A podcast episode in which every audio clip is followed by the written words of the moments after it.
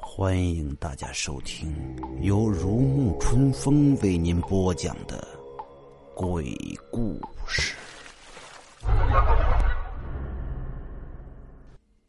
今天为大家演播的是《聊斋故事之红玉》。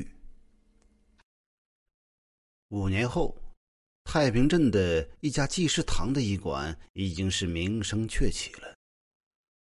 方圆百里，竟是无人不知、无人不晓苗神医的大名的。这倒不仅仅是苗神医的医术高超、医德高尚，更是这苗神医还是个尚未婚配的美男子。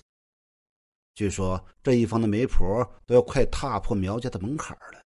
这十里八村的俊俏女子，哪个不梦想着成为神医夫人？奈何月老就是不为这苗神医牵这根姻缘线。他都已经二十二岁了，却仍孑然一身。这天下午，苗志远照常在医馆里为病患诊病。请问，这可是苗神医开的医馆？一声柔柔软软的女音传来，犹如玉里清风拂过春水，让人为之心动。啊，正是正是，请问姑娘有何贵干？苗志远将视线从正在问诊的患者身上移开。嘴角微扬，朗声道：“但见一红衣女子正搀扶着一位雍容华贵的妇人，已然站在医馆中。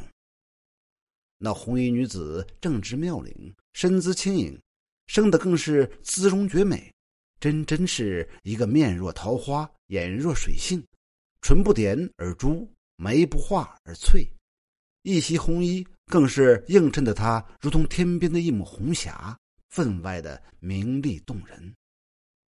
只一眼，苗志远就有些看呆了，目光久久不能从那如花的笑靥上移开，心脏仿佛被什么猛然撞击到了，生生就漏了半拍哼，你就是苗神医？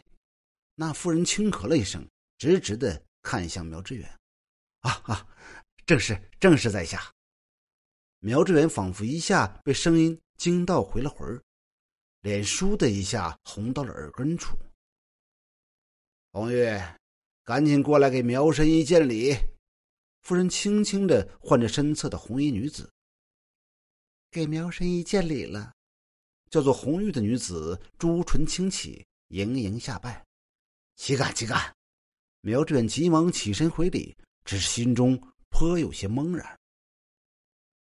唉，神医只管受了玉儿这一礼便是，当年的救命之恩都一直没有回报呢。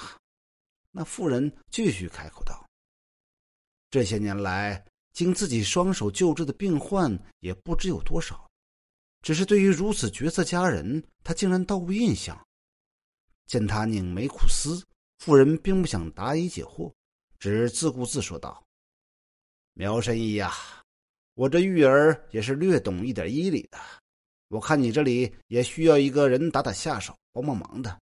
恰我同他的爹爹要出门远游一段时日，玉儿纤弱，经不起颠簸，就留在你这里给你帮忙吧，也算报答了当日救命之恩。待得远游归来，我们自会接他回去。言毕，竟是不等苗志远回应，兀自推门离去。红玉俏生生的站在那里。就如同一幅空灵绝美的画卷，苗志远一下竟又看呆在当场。神医哥哥，你只管呆愣在那里干什么？红玉见苗志远的呆相，抿嘴轻笑。啊啊！闻言，苗志远不好意思的搔了搔头，尴尬的笑了两声。这是啥情况？今日自己居然当着众人的面两次失态。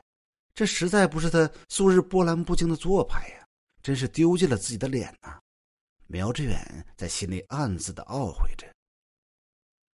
神医哥哥，我先帮你清理药单吧。红玉边说边飞快的动作起来，丝毫没有初见的局促感。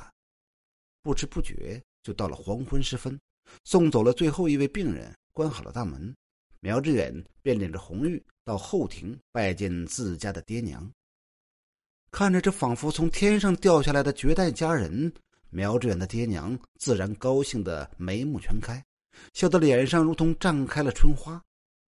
原来这小女子姓胡名玉，年方二八，百里外的点苍山胡家村人士，家中姐妹九个，她是老幺，深得父母姐姐们的宠爱。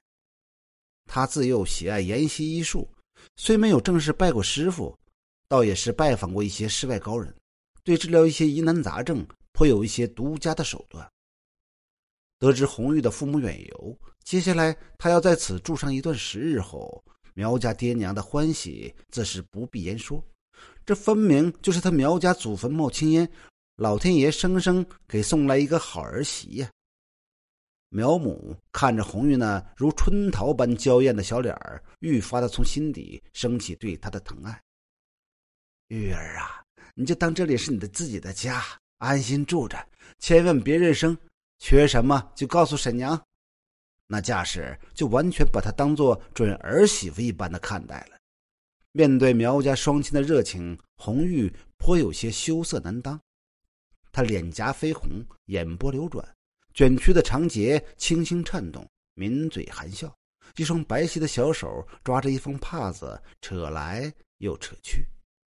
那小女儿娇羞的情态，直叫个苗志远又心脏狂跳了半天，不能回神。心下也是暗叹，莫不是此刻自己红鸾心动了？红玉被苗母安排在了他的隔壁，虽然对着红玉道一句晚安，但那一夜他就失眠了。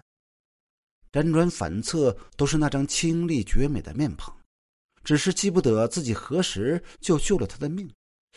恍惚间，他似乎嗅到了空气中散发着淡淡的清香，似曾相识。自那日后，红玉算在苗家安顿下来。日里，苗志远为病患诊病开单，红玉便按药方子抓药。说来也怪，二人竟然似心意相通般。医馆人多眼杂，不便多言时，便是一个眼神交汇，就明了了彼此所要的表达，真真的心有灵犀。有时若遇到苗志远有些拿不准的病症，红玉便也会帮忙看一下药方。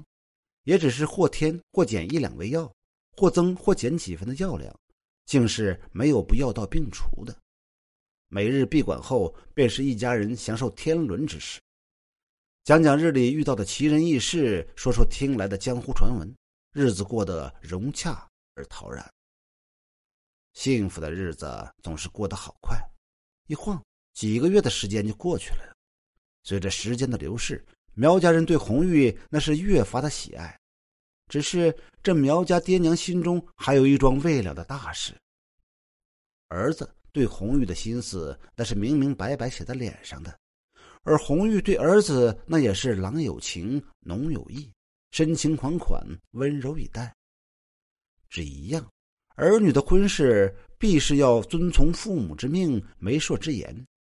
当初红玉的母亲将红玉送来的时候，只是说报恩，竟没有提过令女儿以身相许之事。这样孤男寡女的相处下去，毕竟还是名不正言不顺。苗母私底下也问过红玉父母几时回来，可是红玉总是摇摇头，一副不知不觉的样子。这边苗家爹娘为了儿子的婚事，兀自的焦急着。便私下托了苗母的娘家弟弟去百里外点苍山胡家村去寻红玉的家人。今天我们就演播到这儿，明天我们继续。